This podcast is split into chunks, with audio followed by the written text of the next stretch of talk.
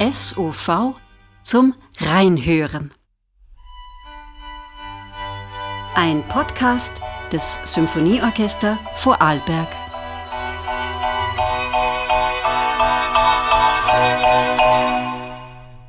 Episode 5 Ich begrüße Sie zu dieser Podcast-Folge, in der wir uns in das Programm von Konzert 6 hinein vertiefen wollen. Wir hören also rein in Wolfgang Amadeus Mozarts Klavierkonzert Nummer 24 und dann in Anton Bruckners Neunte Symphonie.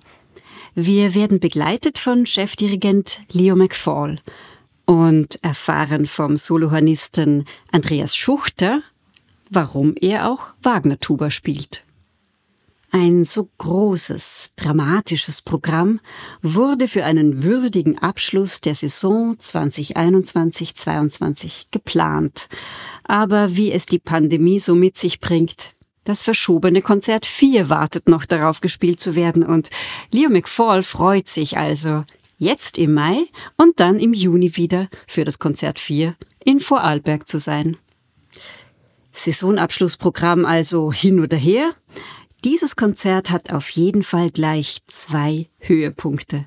Der erste ist Wolfgang Amadeus Mozarts Klavierkonzert Nummer 24 in C-Moll.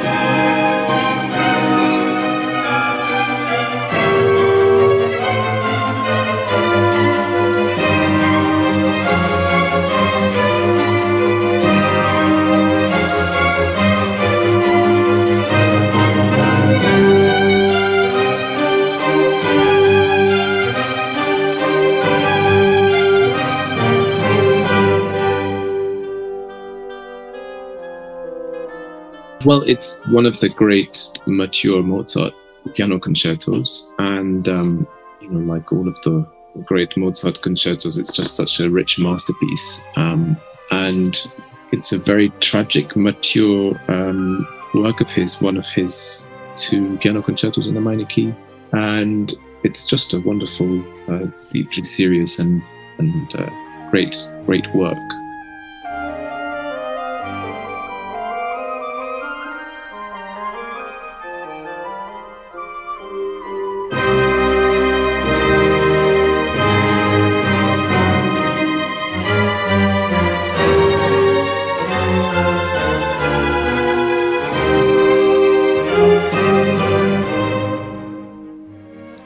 Reifes, tragisches Werk also. Die Molltonart verdeutlicht den ernsthaften Charakter und wie in der Orchestereinleitung zu hören, nicht nur das Klavier ist hier Solist. Auch die Holzbläser bekommen große, tragende Rollen das ganze Werk hindurch.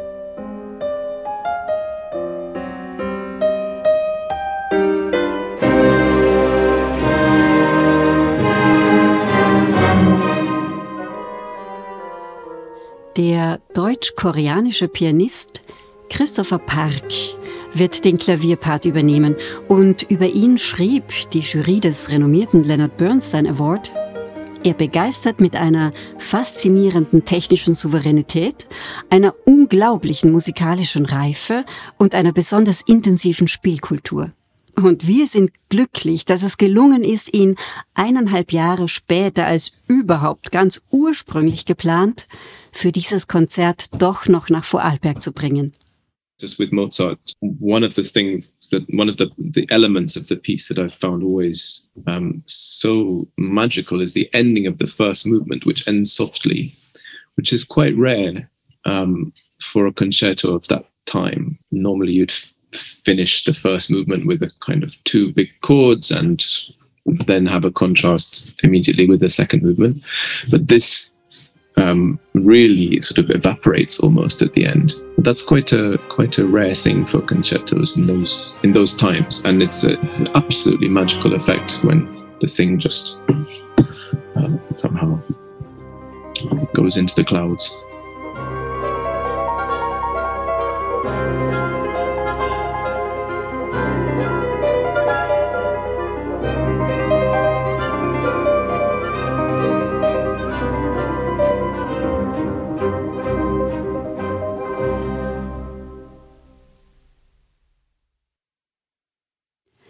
Dieser ganz besondere Effekt, also anstatt von klaren Schlussakkorden den ersten Satz im Pianissimo enden zu lassen, war ungewöhnlich für die Entstehungszeit. Ungewöhnlich wie einiges an diesem Werk, beginnend bei der großen Orchesterbesetzung, der großen Rolle der Holzbläser und der Tonart C-Moll überhaupt. Hier der Beginn des zweiten Satzes, wo das Klavier uns auf Gedanken bringt.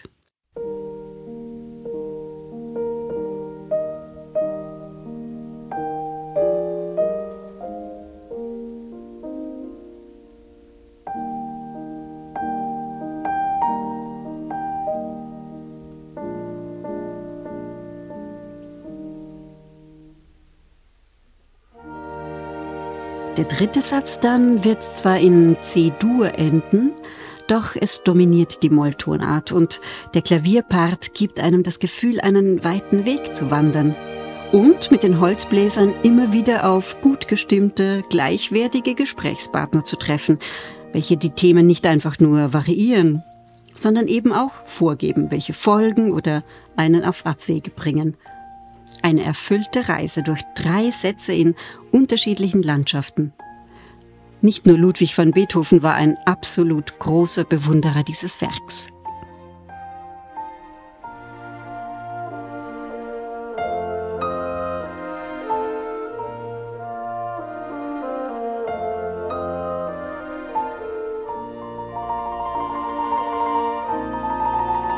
Im zweiten Teil sitzen sie dann fast einer Hundertschaft gegenüber. 90 Musikerinnen und Musiker verlangt die Besetzungsliste, darunter 60 Streicher, der Rest Bläser, eine Pauke.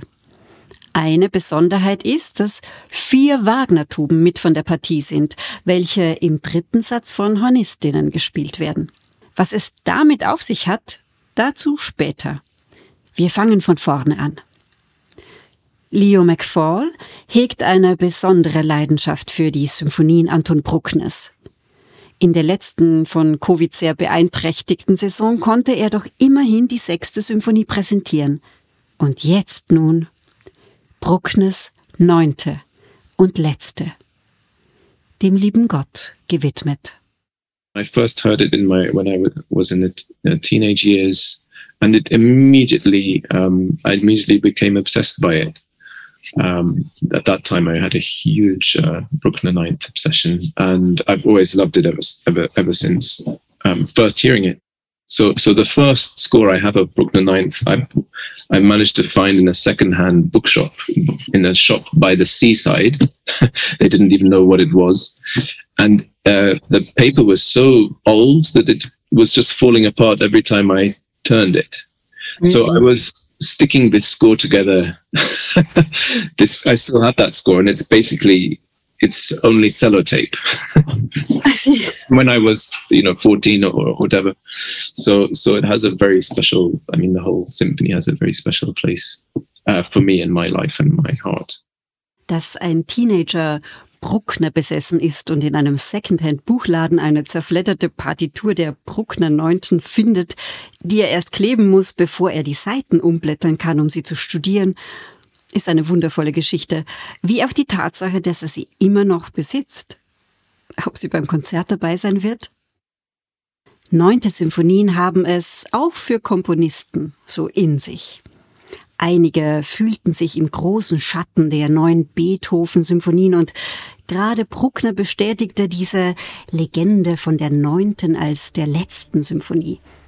Er begann zwar den ersten Satz gleich nach dem Abschluss seiner achten, doch brauchte er insgesamt zehn Jahre, um diesen und die Sätze zwei und drei zu vollenden.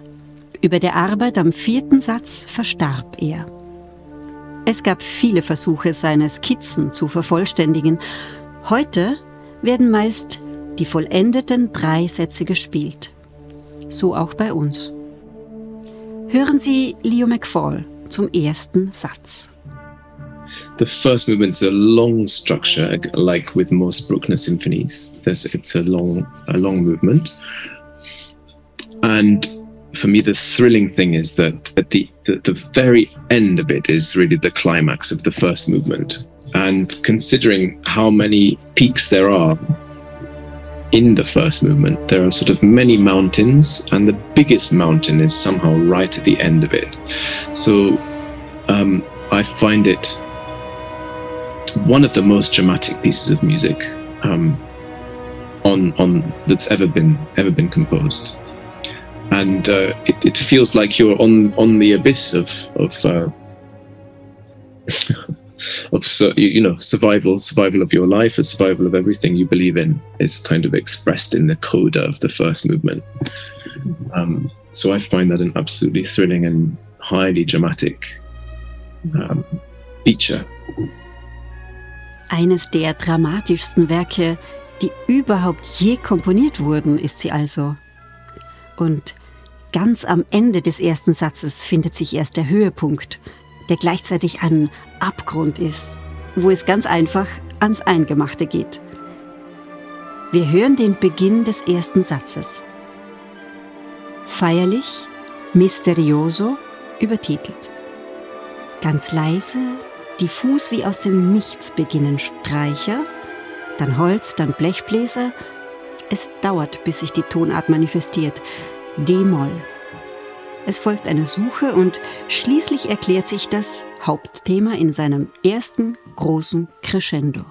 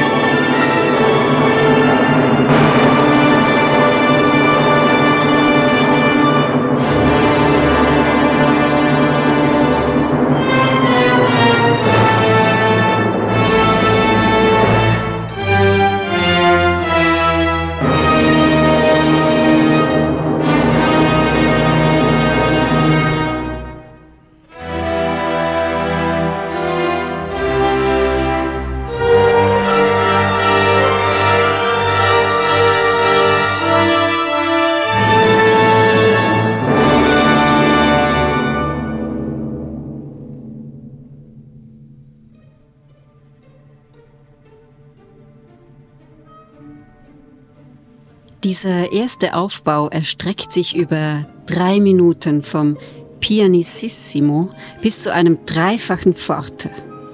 Jedes Küchenradio ist da überfordert. Und wir verstehen, warum diese Musik nur im Konzertsaal, live, wirklich hör- und erlebbar ist. Der erste Berg ist erklommen und wir hören schon, wie der Organist Bruckner arbeitet, als hätte er mit dem großen Symphonieorchester eine riesige Orgel vor sich, wo er immer wieder neue Register dazuzieht und den Klang aufs äußerste anschwellen lässt. Danach folgt eine Registrierpause, wie bei der Orgel notwendig, um die Züge wieder hineinzuschieben und um im Publikum kurz durchatmen zu können. Es folgt ein Seitenthema, süß und lyrisch wie eine idyllische Landschaft, die sich vor einem ausbreitet. Immer wieder treten einzelne Instrumente, einzelne Gruppen fast solistisch hervor, bis es dann zu weiteren Ballungen, zu Gipfelbesteigungen kommt.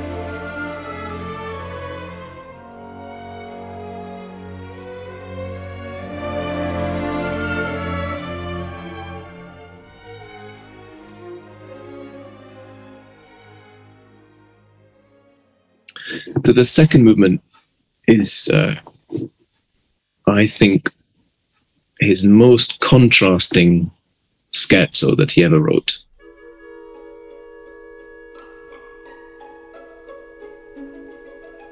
Beginn zweiter Satz. Scherzo. Bewegt, lebhaft.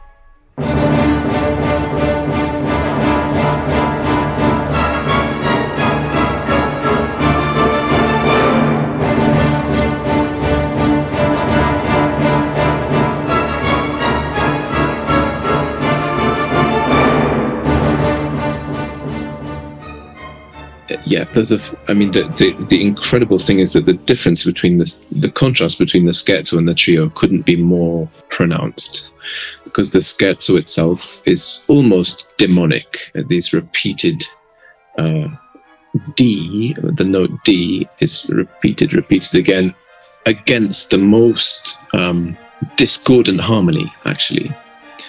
Uh, and it's uh, un, un, unremitting in, in the sort of drama of it. And the scherzo is in uh, the, the trio is an absolutely light and rather obscure contrasting piece starting in F sharp major, which is very rare key for an orchestra to play in, actually. But the opening of the trio, the contrasting uh, part of the third movement, is uh, could almost be Mendelssohn. So you you have absolute black and white contrast between the two parts of that movement. So that's an interesting feature. You could almost think that the lighter part of the, the scherzo, the, the trio, is almost a, a, memory of some other time in, in life, some escape. Um, so this is fascinating with the second movement.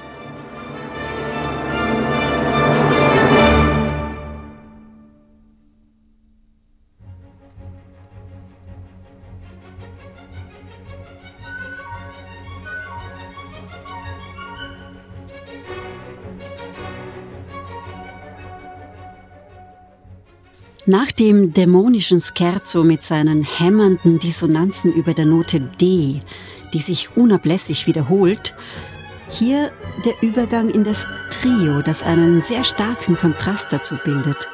Leicht und doch undurchsichtig, in Fis-Dur geschrieben, fast wie eine Erinnerung an frühere Zeiten oder an eine Flucht, bevor es wieder von der Wiederholung des Scherzo verschluckt wird.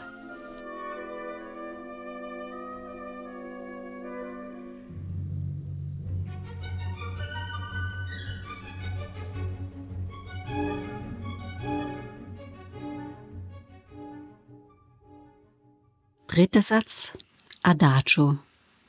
Langsam, feierlich.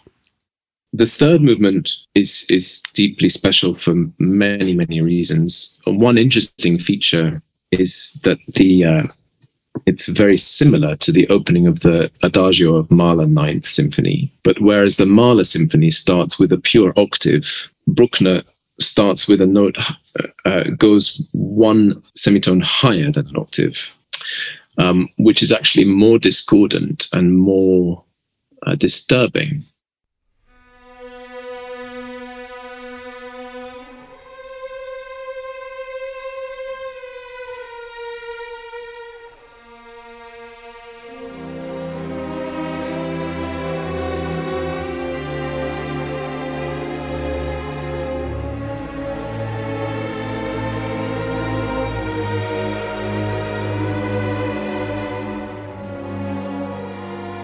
Das Intervall, mit dem der dritte Satz, das Adagio, beginnt, die um einen Halbton erhöhte Oktave, birgt so große Spannung und Disharmonie in sich, womit Bruckner im Vergleich mit dem dritten Satz von Gustav Mahlers neunte Symphonie, der beginnt mit einer reinen Okarnistinnen, auf die Wagner-Tuben gewechselt und sie ziehen ein weiteres Register in diesem Orgelsound.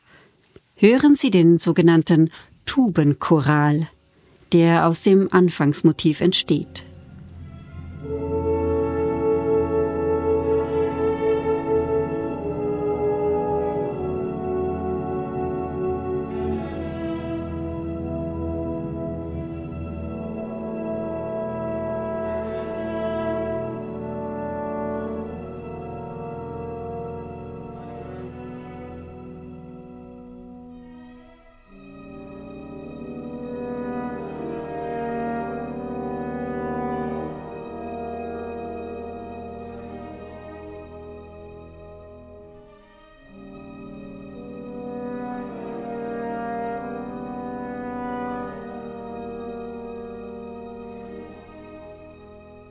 Was sich aus diesen feierlichen Akkorden entwickelt, sind im weiteren Verlauf immer wieder schrille, dissonante, sich reibende Harmonien.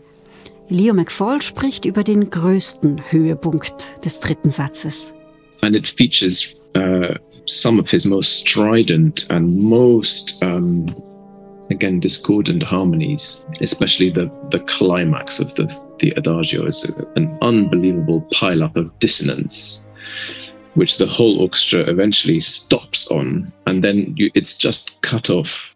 Well, it's it's really peering into the second Viennese school almost. And once again, I find the ending uh, absolutely beyond words, really, just in terms of the peace that should that one should feel there. Um, it's after a long journey, then you have these sort of gentle steps that the, the strings are playing. Um, and again, the end of the symphony is amazing. But there are so many high points actually in the whole piece.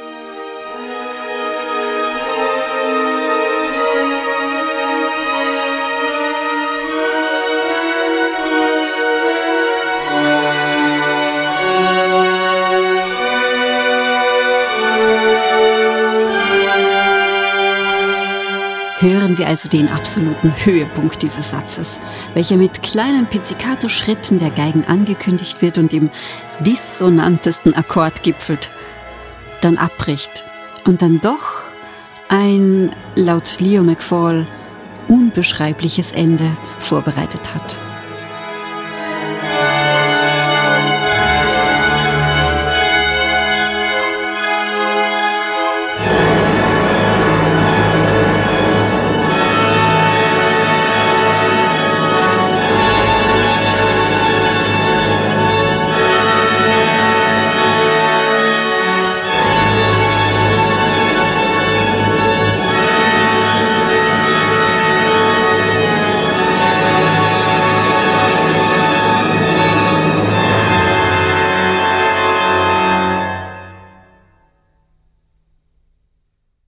Musikerinnen beschreiben es mir als erfüllend, beglückend, sogar paradiesisch, dieses Werk zu spielen. Wiewohl es viel Kraft, viel Ausdauer erfordert, körperlich und emotional, harte Arbeit für die Blechbläserinnen, die lange Orgelpunkte halten müssen, ermüdend für die Streicherinnen mit vielen langen Tremolostellen, lang wiederholenden Figuren. Eine Herausforderung ist die Intonation, und laut Konzertmeister Pavel Zalewski liegen die wahren Schwierigkeiten gar nicht in den Tönen, sondern darin, diese einfach scheinenden Noten richtig zu lesen, richtig zu spielen, damit sich die ihnen innewohnende Kraft und Poesie sich in den großen Linien auch entfalten kann. Am Ende ist das Orchester vielleicht erschöpft, aber glücklich. Und ich bin überzeugt, auch das Publikum tief beeindruckt, hoch erhoben und muss ich vielleicht noch etwas sammeln, bevor es wieder zum Alltäglichen übergehen kann. Und der Dirigent? Er erzählt uns eine kleine Geschichte über seinen Mentor und Lehrer Bernhard Haitink. I actually always find it interesting if you watch conductors as they walk on to conduct exactly this piece. A friend of mine and I, a, a conductor friend of mine and I, we we we watched just the, the entrance and the people that walk on like normal, like it's a business, normal concert somehow, uh, never have a right have the right performance. And we we decided when we saw Bernard Haitink walk on, we said, "Oh, he's already walking on in D minor," and that's right. so so it's it's it's uh, you know one of those pieces that is really special in in the life of any orchestra, in the life of any conductor. It should never be a, it could never be a routine experience. And the people that walked on like it was a normal day at the office didn't have the right tension in the in the performance because you you really are going to climb a mountain when you perform it. Yes, so so we thought yes, Bernard Haitink he walked on in he walked on in D minor. That's what we thought, and that was good. Bernhard Haitink machte also seinen Auftritt auf die Bühne schon in D-Moll gestimmt. Was wohl notwendig ist, um dieses Lebenswerk richtig auf die Bühne zu bringen, wie Leo McFall sagt. Wir sind auf seinen Auftritt gespannt. Zuvor hat hier noch Solohornist Andreas Schuchter seinen Auftritt bei uns im Podcast. Denn die Frage nach den vier Wagner-Tuben bei dieser Symphonie ist noch ausständig. Andreas, wofür besetzt Bruckner diese Instrumente? Ja, die Idee kam ja von Richard Wagner. Und nach dem sind die auch benannt, die Wagner-Tuben. Und das Wort Tuba äh, ist ein bisschen irreführend, weil es hat mit der Tuba nichts zu tun. Es ist wirklich ein, es gehört zu der Familie der Waldhörner. Es wird mit einem Waldhorn-Mundstück gespielt. Es wird links gegriffen, wie das Waldhorn auch. Und der, der Wagner suchte ganz gezielt nach einem Instrument, das äh, zwischen dem tiefen Blechbläsern, sprich äh, Posaunen und Tuba und den Waldhörnern liegt. Dass er da noch ein Register hat, das dazwischen, klanglich dazwischen liegt und das hat er mit den Wagner-Tuben, hat er das äh, bekommen und entstanden ist das eigentlich, als er dran war beim äh, Rheingold äh, zu komponieren. Da hat er die, die, die Tuben das erste Mal verwendet. Da kommt auch das Valhalla-Motiv vor, das in der das hat er zuerst im Posaunensatz notiert gehabt, aber bei der Orchestrierung kam es dann in den Tubasatz rein. Und er hat das eben so gemacht, wie das Bruckner dann auch verwendet. Er hat vier Hörner und also eigentlich acht Hörner und die Hörner fünf bis acht hat er dann auch gezielt für die Choräle oder bei, bei also Bruckner hat es bei den Chorälen verwendet und, und Wagner hat dann ganz gezielt für seine Motive, wo er, wo er diese Fülle brauchte, dann die Hörner Tuba spielen lassen. Also fünftes bis achtes Horn gibt es vier Tuben. Und die vier Tuben sind äh, zwei B-Tuben und zwei F-Tuben. Und es haben dann später, die Komponisten haben das dann mitverwendet. Äh, Richard Strauss hat das in seinen Opern verwendet. Ähm, und eben Anton Bruckner, glaube ich, dass er einfach ein zusätzliches äh, klangliches Register quasi hatte, wie bei der Orgel, nochmal acht oder 16 Fuß dazu gezogen quasi. Andreas, du hast dein Horn und eine Wagner-Tuba dabei und wirst uns jetzt den Unterschied im Klang hören lassen, anhand eines Stücks von Anton Bruckner. Also erst hören wir das Horn.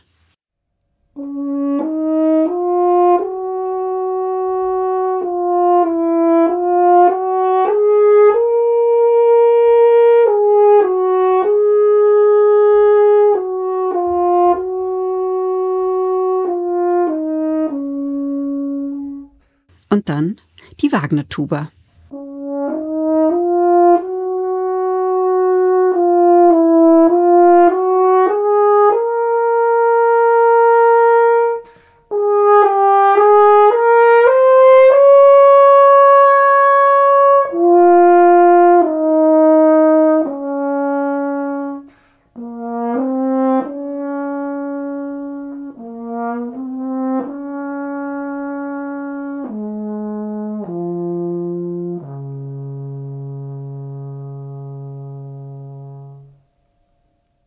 Ein ganz offensichtlicher Unterschied ist ja, dass die Wagner-Tuba den Trichter nach oben gerichtet hat, wie ein Tenorhorn, das man aus der Blasmusik kennt, und daher viel direkter ins Publikum klingt, als die Hörner, deren Trichter beim Spielen ja fast nach hinten zeigen. Andreas, du als Solohornist, wirst du die Wagner-Tuba spielen? Naja, also grundsätzlich bin ich natürlich einfach ein Teil von dem Hornsatz Aber der Solohornist wird äh, der bezeichnet, der quasi die erste Stimme spielt. Und wenn wir acht Hörner haben, dann haben wir auch acht Hornstimmen. Das heißt, jeder spielt eine eigene Stimme. Das heißt, ähm, und der die erste Stimme spielt, das ist dann quasi der Solohornist, dort sind dann auch die ganzen äh, Soli notiert mit Holzbläser oder Solo, die alleine zu spielen sind. Die sind immer dann im, im oder meistens im ersten Horn zu finden. Und das ist dann die Aufgabe, diese äh, solo zu präsentieren, aber auch dann in der Gruppe natürlich mit zu funktionieren. Und deshalb äh, wird dann auch oft ein Verstärker dazu verwendet. Ein Verstärker ist bei uns einfach nochmal ein zusätzlicher Hornist, der mit dem ersten Hornist die Stimme mitspielt. Weil gerade bei Bruckner, äh, also wir werden dann zu neun sein auf der Bühne, neun Hornisten und die erste Stimme quasi verdoppelt. Und das ist vor allem für die lauten Stellen wichtig, dass der Solohornist, äh, dass, dass ich mich nicht äh, komplett äh, kaputt blase und dann die Solostellen äh, schön spielen kann. Und der, der Verstärker ist dafür da, dass er immer dann unterstützt und, und der erste Hornist sich nicht äh, eben äh, die Lippen kaputt spielt. Und du bist außerdem noch einer der zwei Orchestervertreter des SOV. Was sind denn da deine Aufgaben?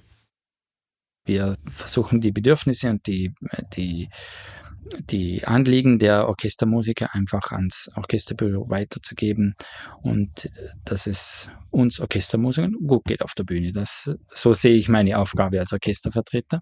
Und wir sind auch immer im direkten Kontakt mit, mit dem Geschäftsführer, Sebastian Hatzot, und, und sind hier ein bisschen das Bindeglied zwischen dem, quasi dem administrativen Teil und, und das, was passiert, wenn wir auf der Bühne sitzen und gemeinsam musizieren. Vielen Dank für das Gespräch und vor allem für die Musik, Andreas. Ich freue mich, dass Sie uns zugehört haben. Und ich darf mit einem Special, mit einer besonderen Lieblingsstelle unseres Chefdirigenten aus dem dritten Satz schließen.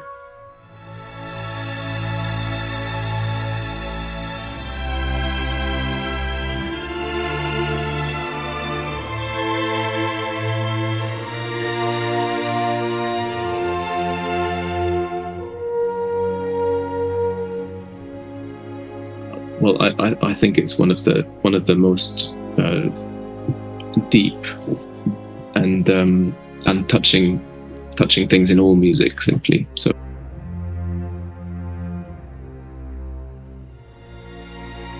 Sie hörten Leo McFall, Chefdirigent des SOV. Andreas Schuchter, Solohornist und Orchestervertreter. Redaktion und Moderation Barbara Urstadt. Aufnahme und Schnitt Clemens Wannemacher. Nach einer Idee und mit vielen Anregungen von Sebastian Harzott.